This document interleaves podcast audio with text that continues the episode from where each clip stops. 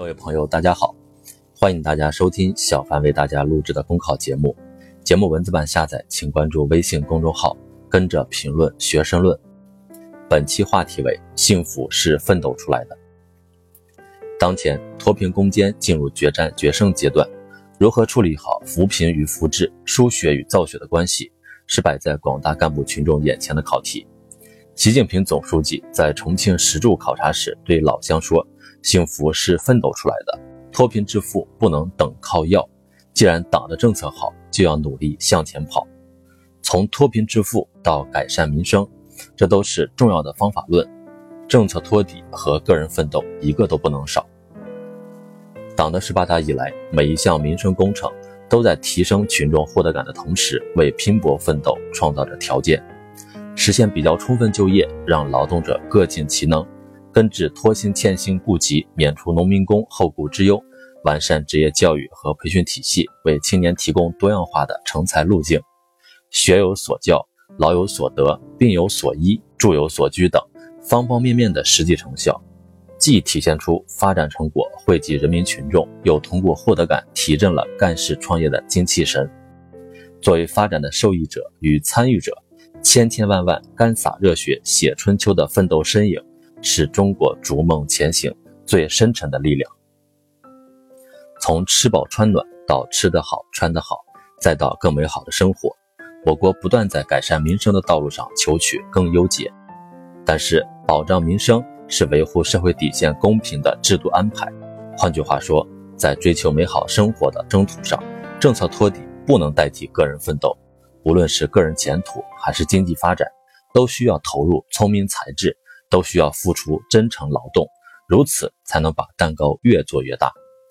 正如习近平总书记强调的：“世界上没有坐享其成的好事，要幸福就要奋斗。”说到底，增进民生福祉既要有政策托底，更要在此基础上激发亿万人民用奋斗创造美好生活的积极性。美好生活不是免费午餐，不是守株待兔，更不是一夜暴富、不劳而获。只有埋头苦干、真抓实干，才能梦想成真。奋斗是实现幸福的必由之路。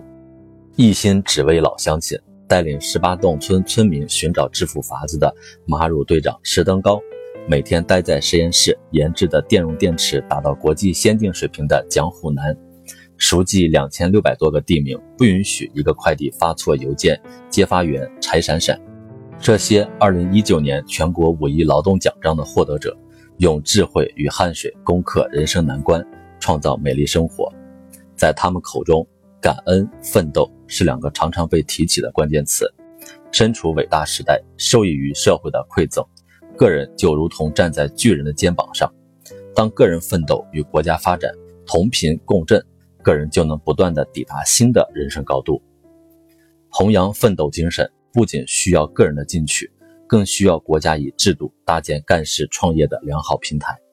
一方面要更好地发挥政策托底的最基本守底线的作用，为奋斗者、劳动者斩断后顾之忧，让他们能够在追梦征程上轻松上阵；另一方面，要加快构建以权利公平、机会公平、规则公平为主要的社会公平保障体系，给奋斗者、劳动者更多施展才华的机会。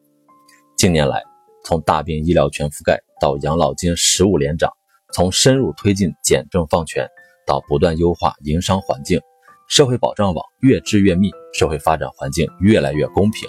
正是要为奋斗者创造更好的条件，让他们有机会、有条件去实现人生出彩，立足新时代。在政策托底的基础上，我们应该心无旁骛，用双手创造美好生活。在这个人人皆可出彩的大舞台上。